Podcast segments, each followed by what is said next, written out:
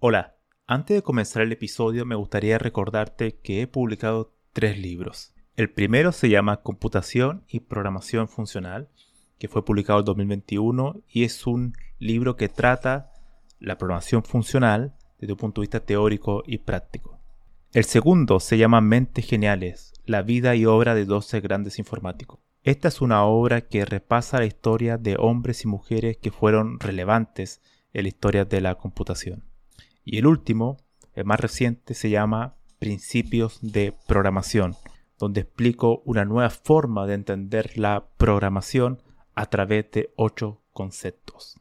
Todos estos libros se pueden encontrar en librerías en España o en Amazon y también en Latinoamérica se puede encontrar a través de Mercado Libre y Busca Libre.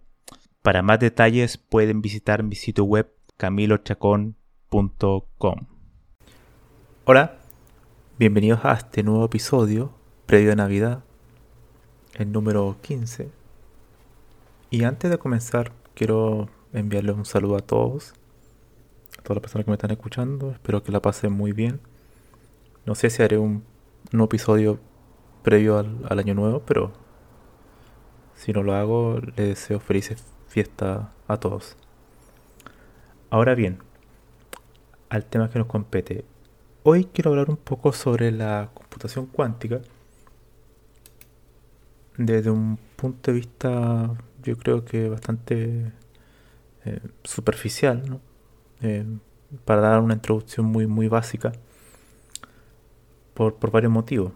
Porque el tema en general, como explicaré en unos momentos, en un momento más, es muy eh, abordarlo en un podcast no es el medio, el formato más adecuado. Eh, principalmente porque hay muchas operaciones matemáticas y de álgebra lineal, principalmente, o sea, matrices que se ven mucho mejor, se entiende mucho mejor cuando se puede visualizar más que escuchar. Pero voy a tratar de dar una visión muy amplia, muy general, para notar la diferencia con lo que ocupamos día a día, que es la computación clásica. En la literatura, la computación cuántica se le llama computación clásica a lo que usamos, o lo que conocemos probablemente tal como computación, que surgió en la década de los 40, 50, con los primeros eh, computadores digitales. Ahora bien, en la computación cuántica en la actualidad está más o menos en la misma época, si hiciéramos una especie de, de similitud. Se encuentra en ese estado. En, en la literatura mencionan que está, su, su avance está en 1950 que era una época donde los ordenadores digitales eran de para resolver, o sea, servían para resolver problemas muy particulares. Todavía no había un ordenador que con una arquitectura de hardware eh, estándar. y cada uno de ellos eh, era manejado por una empresa en particular que los creaba, IBM. Había, la primera que se vio la IBM, pero había también universidades, ¿no? Cambridge que tenían también sus computadores y todos tenían una cierta eh, diferencia en su hardware y, y, también en el software, lo que vendría siendo. Ahora bien, una de las cosas principales, si nos vamos a la, parte fundamental de la computación clásica, es que nosotros trabajamos con operaciones discretas. Operaciones discretas son básicamente tener conjuntos finitos enumerables. Es decir, no hay en las operaciones eh, valores reales, ¿no? con una cierta probabilidad de algo, sino que son siempre valores contables. Y el fundamento de la computación clásica se basa en las puertas lógicas. Por ejemplo, en la, la puerta AND, la puerta OR o SORCH también, que es el OR exclusivo. Todas esas puertas lógicas forman la computación clásica a través de una secuencia binaria, que son 0 y 1, eso todos lo sabemos. Y cuando uno cambia, por ejemplo, si tenemos una secuencia de, de bits 0 y 1, si uno cambia un bit de 1 a 0, bueno, es solamente un, una operación, ¿no? Y ya está. Y si uno quiere hacer una suma entre dos secuencias de binarios, bueno, se aplica una operación eh, de suma, de resta, etc. Pero siempre es eh, numerable, no es discreta. Incluso la representación de los números decimales o las comas flotantes también se hace a través de, de, binarios. Así que al final siempre estamos tratando en, el, en la naturaleza más esencial, más bajo nivel, con operaciones discretas. Esta es una diferencia radical en lo que es la computación cuántica. La computación cuántica trabaja a través de álgebra lineal. ¿Qué quiere decir esto? Que en todos lados, en la parte más esencial, hay vectores y hay matrices. Y también después se pueden generalizar a operaciones de tensores, como una generalización de las matrices. Esto cambia muchas cosas, porque el bit de la computación clásica tiene dos estados discretos, 0 o 1. Y el qubit, que es el bit cuántico, es un vector. Eso es muy importante. Ya no es un valor numérico 1 o 0, sino que es un vector. Es un vector de dos estados, de dos elementos, de dos bits, que es 0 y 1, pero es un vector. Por tanto, eso es eh, fundamental porque quiere decir que ese vector, el, qubit, que es la, la, pieza de información más básica de un computador cuántico, puede estar en los dos estados al mismo tiempo. Y esos estados pueden calcularse a través de ciertas probabilidades, ¿no? que son como la esencia o uno de los componentes de la mecánica cuántica, de la física cuántica. Así, el modelo cuántico se basa en las puertas lógicas cuánticas, ¿no? que esa es la, parte esencial. Y hay muchas puertas lógicas cuánticas. Así como tenemos en la computación clásica los AND, los OR, los SOR, etc. La computación cuántica igual tiene sus puertas lógicas. No lo voy a entrar en detalle ahora, pero ahí está la CNOT y, otras más. Pero tiene unas características que es fundamental para todas. Y es que las puertas cuánticas son reversibles, o sea, reversibilidad lógica. ¿Qué significa esto? Cuando uno tiene, por ejemplo, una puerta lógica em, como NOT, ¿no? la negación, en la computación clásica, es reversible. En el sentido que si yo tengo, obtengo el output, el 0 por ejemplo, yo sé que el input es 1. Y si el output es 1, yo sé que el input es 0. Es reversible. O sea, yo con solo saber el output puedo saber el input. Pero por ejemplo, la puerta del OR exclusivo, la SORT, que también existe en la computación clásica, no es reversible. ¿Qué significa esto? Si nosotros no recordamos cómo funciona esa puerta lógica, significa que tiene que, para que retorne 1, dado eh, dos, valores de entrada, tiene que ser eh, valores diferentes. Es decir, 1-0 eh, o 0-1 para retornar significa un 1. Si son iguales, 0-0 es 0, 1-1 es 0. Esa puerta lógica no es reversible porque si el retorno, si el output es 1, yo no sé cuál es, el input del, del primer input o el segundo input no sé si el primero fue 0 y el segundo fue 1 o el primero fue 1 y el segundo fue 0. Es decir, hay ambigüedades. Por tanto, no, no es reversible.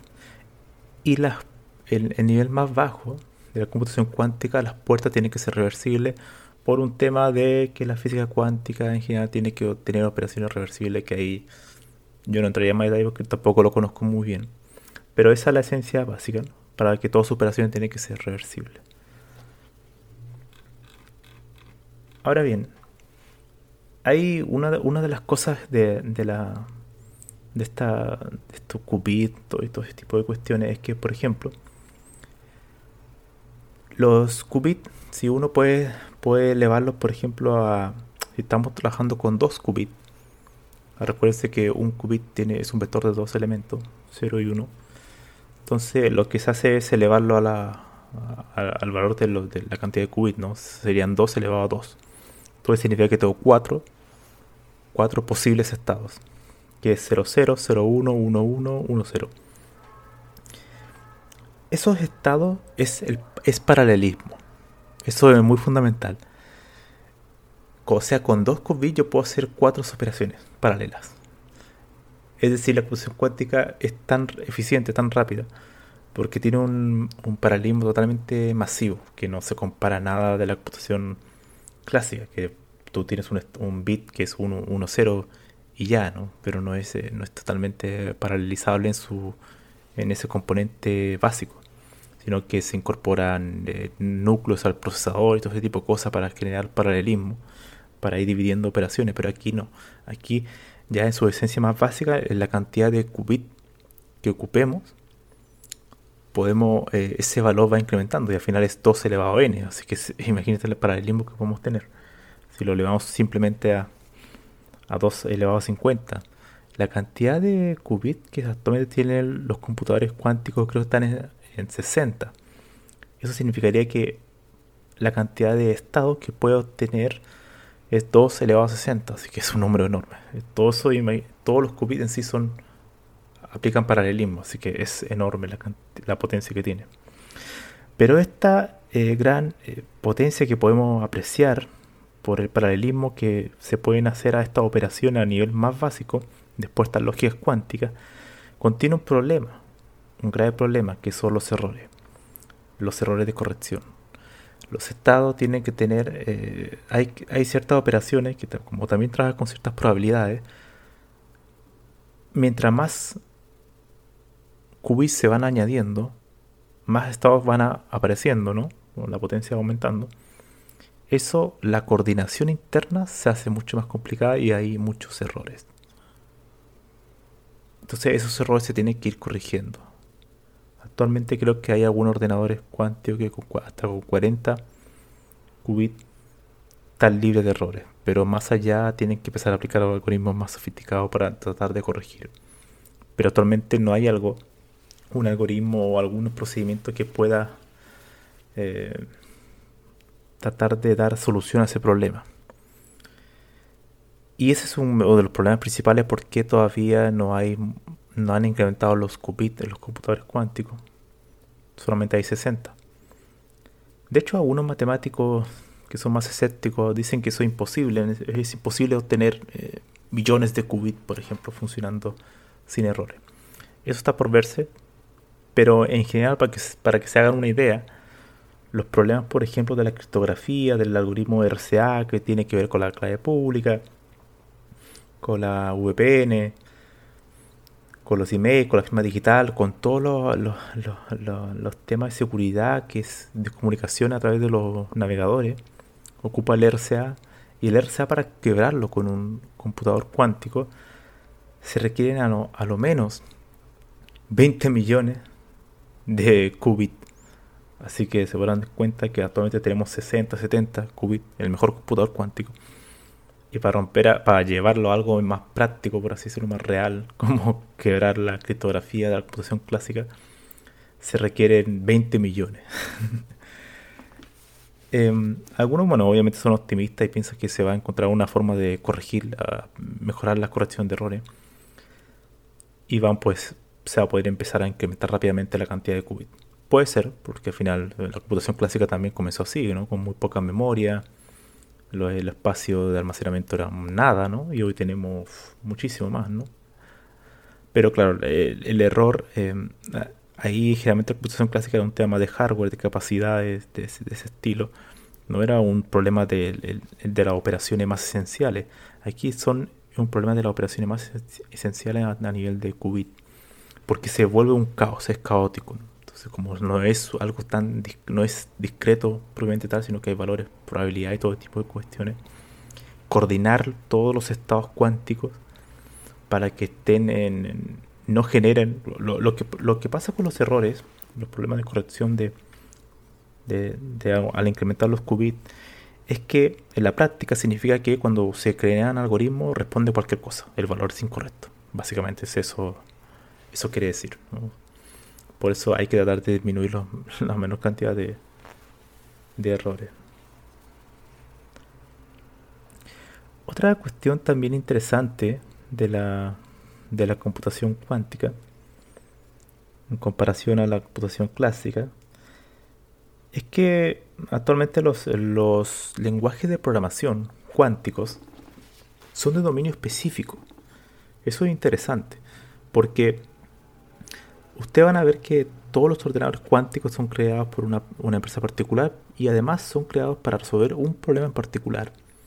Y de ahí nace el tema de la supremacía cuántica. La supremacía cuántica significa que han podido, han podido resolver a través de algún algoritmo cuántico un problema real comparándolo con un computador clásico. Eso es básicamente lo que significa supremacía. O sea, si hay un algoritmo en un computador clásico y yo lo llevo al computador cuántico y lo supero, bueno, que hemos podido hacer algo real, algo práctico. Eso significa. Pero claro, todos los ordenadores cuánticos todavía no existe un estándar. Y todos sirven, cada uno es para un tipo de problema y funcionan de manera diferente. Y además, por lo mismo, tienen lenguajes de programación que son diferentes. Y cada lenguaje de dominio específico, es decir, no es un Python, por ejemplo, que puede hacer distintos tipos de aplicaciones. Aquí solamente para una cuestión muy particular. Eso es algo eh, al revés a lo, que, a lo que ocurrió con la computación clásica, que cuando aparecen los primeros lenguajes de alto nivel como Fortran, Lisp, eran generales. Y hoy en día están apareciendo en la computación clásica cada vez más lenguajes de dominio específico para un problema, por ejemplo, de negocio muy particular, que son los famosos DSL. Pero la computación cuántica es al revés. Han empezado, por así decirlo, con los DSL en búsqueda después de la generalización del, lenguaje de alto nivel, que está, a la espera de eso. Entonces, em, la computación cuántica es servirá para algunos tipos de problemas. Todavía no se ve que haya una utilidad para todo tipo de problemas y no va a ser un reemplazo a la computación clásica. Por ejemplo, en la aplicación web o los protocolos TCP, que son muchos son muy precisos, son muy fiables. No hay esta cantidad de caos de errores ¿no? que hay que corregir la computación cuántica. No tendría sentido hacerlo con un computador cuántico. Funciona bien con, con un computador clásico pero sí problemas matemáticos de, por ejemplo, números primos, cuestiones que son totalmente paralelizables masivamente. Con un computador cuántico seguramente va a ser una va a funcionar mejor. Ya tenemos algoritmos, por ejemplo, está el algoritmo, si no me equivoco, es el de Search, ¿no? De Search, que significa que eh, dado una lista desordenada de números, por ejemplo,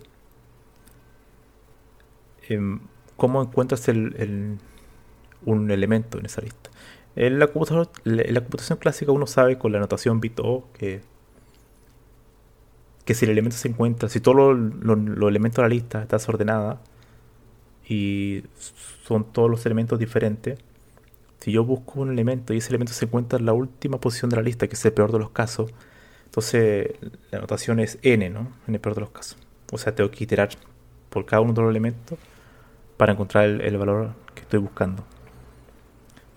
Bueno, eso es más rápido, más eficiente en un computador cuántico. no es n. Creo que es raíz de n. Eh, entonces es mucho menor. Eso significa que eso es un ejemplo muy práctico de que un, algoritmo cuántico funciona mucho mejor para cierto tipo de problemas. Y es porque, claro, es, raíz de n porque al final aplica una cierta paralización en la búsqueda. Y es, es como si nosotros tuviéramos un, loop, un for, por ejemplo, de 10 elementos. Entonces uno tiene que iterar, son 10 operaciones de comprobación. El computador cuántico lo hace en uno, una sola operación. Todos se van multiplicando, entonces paraliza todo. Entonces es un ciclo. Eso, eso es interesante. Un for básico de 100, de 1000 elementos para un computador cuántico es un ciclo, porque lo paraleliza por la cantidad de qubits. Eso no ocurre obviamente en un computador clásico. Bueno, y corrijo, corrijo, el algoritmo que busca un elemento en una lista desordenada se llama Glover. Glover algoritmo. El sort es el algoritmo de que factoriza los números primos, factorización. Bueno, si ustedes van a, Wikipedia, se van a dar cuenta que este algoritmo eh, funciona con el tema de, la, de una probabilidad, ¿no? Porque al final la computación cuántica en general tiene el concepto de la probabilidad en su esencia, a través de todos estos estados. Como puede estar en muchos estados al mismo tiempo, hay una cierta probabilidad de que esté en uno u otro. Por eso es, importante. Cosa que no ocurre en la computación clásica donde todo es discreto. No hay probabilidad entre medio. Es la, parte más esencial. Entonces, concluyendo, yo creo que voy a dedicar a otro, otro podcast para hablar sobre el lenguaje de programación cuántico, que hay muchos. Pero puedo adelantar que em, hay varios que se ocupa, se pueden simular. O sea, uno hay alguna en un computador clásico yo puedo instalar un framework y simular algoritmos cuánticos con estos lenguajes. Y otros permiten servicios como IBM, que uno puede ejecutar tu algoritmo cuántico en un computador cuántico real. ¿no? Obviamente con muchas limitaciones, pero uno puede jugar al menos con eso. Y claro, estos lenguajes son muy diferentes entre ellos, por lo mismo que mencionaba, son DCL, son de dominio específico. No, son, no, hay una estructura de lenguaje eh, estándar como las estructuras de control y las clases, todo ese tipo de cosas que conocemos la computación, computación clásica.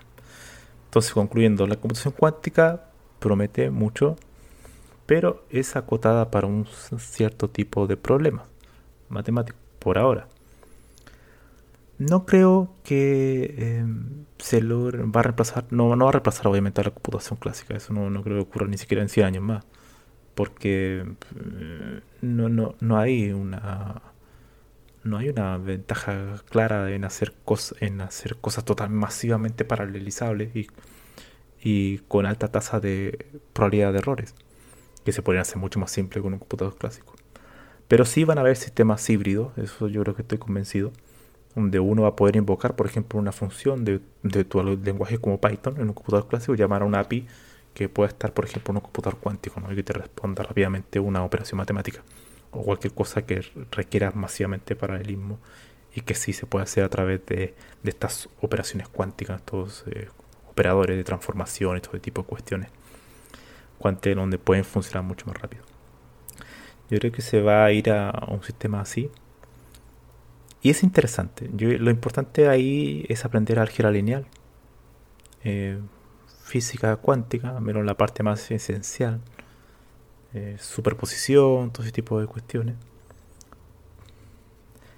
Y también teoría de la computación. Igual es importante saber cómo funciona una máquina de Turing, una máquina de estado, porque hay conceptos, las transformaciones con los operadores, o sea, las operaciones matriciales eh, de vectores que se hace en la computación cuántica, hay ciertos circuitos de estados.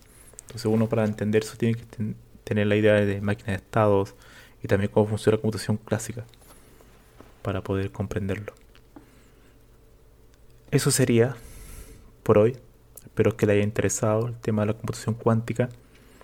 Y van a venir más episodios sobre esto, ya que es un tema muy amplio, pero, pero interesante, interesante. Así que, repito, como mencioné al principio, que tengan una feliz Navidad y que les llegue su su regalo, sea cual sea. Nos vemos.